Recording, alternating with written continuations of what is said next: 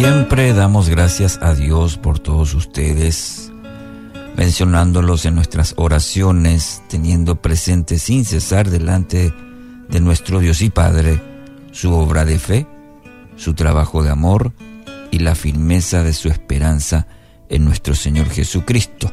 Primera Tesalonicenses capítulo 1 versículos 2 y 3.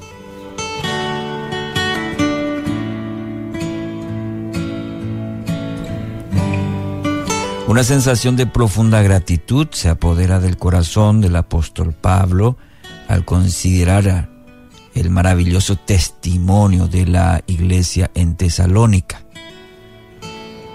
Habían logrado combinar la fe, el amor y la esperanza, de tal manera que el testimonio de su nueva vida impulsó dramáticamente el avance del Evangelio en toda esa región. En la reflexión de ayer meditábamos sobre el significado de la frase obra de fe. Hoy quisiera que nos concentremos en el segundo elemento que distinguía a estos hermanos y es su trabajo de amor. Y es interesante que no existe un término en español que traduzca adecuadamente la palabra griega copos y esto hace una referencia, esta palabra en, griego, a una intensa labor que requiere un sacrificio, muchas veces físico. Y para tener una idea, es la clase de trabajo que debió realizar el samaritano, recuerda, para socorrer al hombre que encontró tirado al costado del camino. Ese sacrificio involucró la comodidad del samaritano, sus bienes, su tiempo y sus planes para ayudarlo. Esa clase de esfuerzo, esa clase de eh, sacrificio, es lo que da la idea cuando encontramos su trabajo.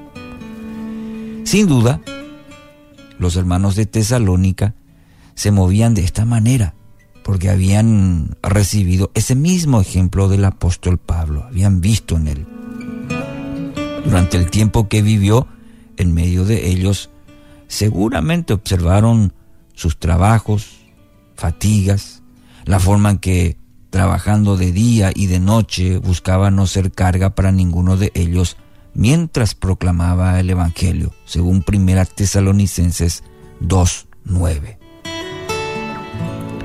Y este estilo de ministerio radicaba en una firme convicción me alegro de mis sufrimientos por ustedes, y en mi carne, completando lo que falta de las aflicciones de Cristo, hago mi parte por su cuerpo, que es la iglesia, dice Colosenses 1.24, palabras del apóstol Pablo. Entendía que la obra se llevaba adelante guardando un inviolable principio espiritual. ¿Y cuál es? No se puede hacer un discípulo sin pagar un precio para lograrlo. No se puede hacer un discípulo sin pagar un precio para lograrlo. Y esta es seguramente, querido oyente, la razón por la que abundan creyentes, pero escasean los discípulos.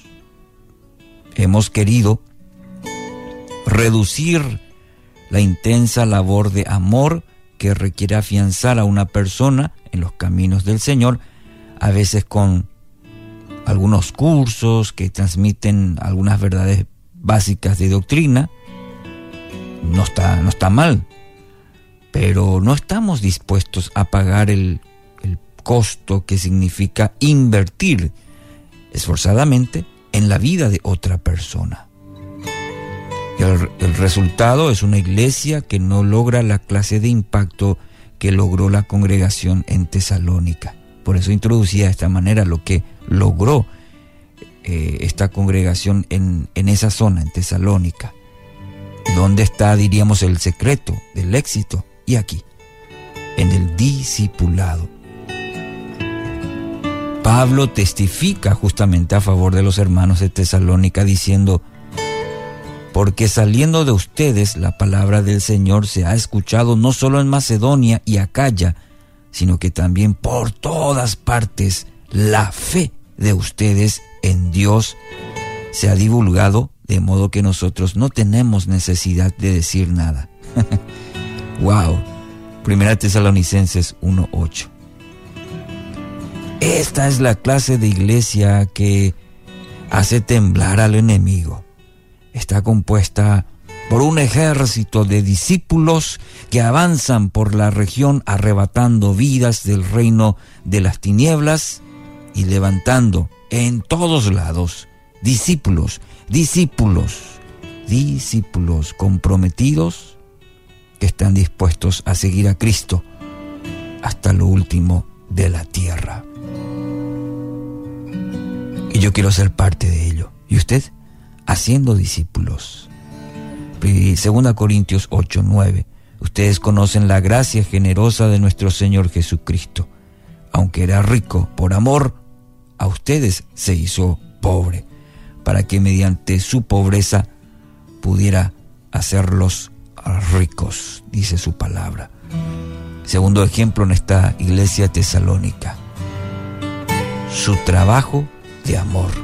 Estemos decididos hacer esta misma obra hoy, de seguir a Cristo, cueste lo que cueste.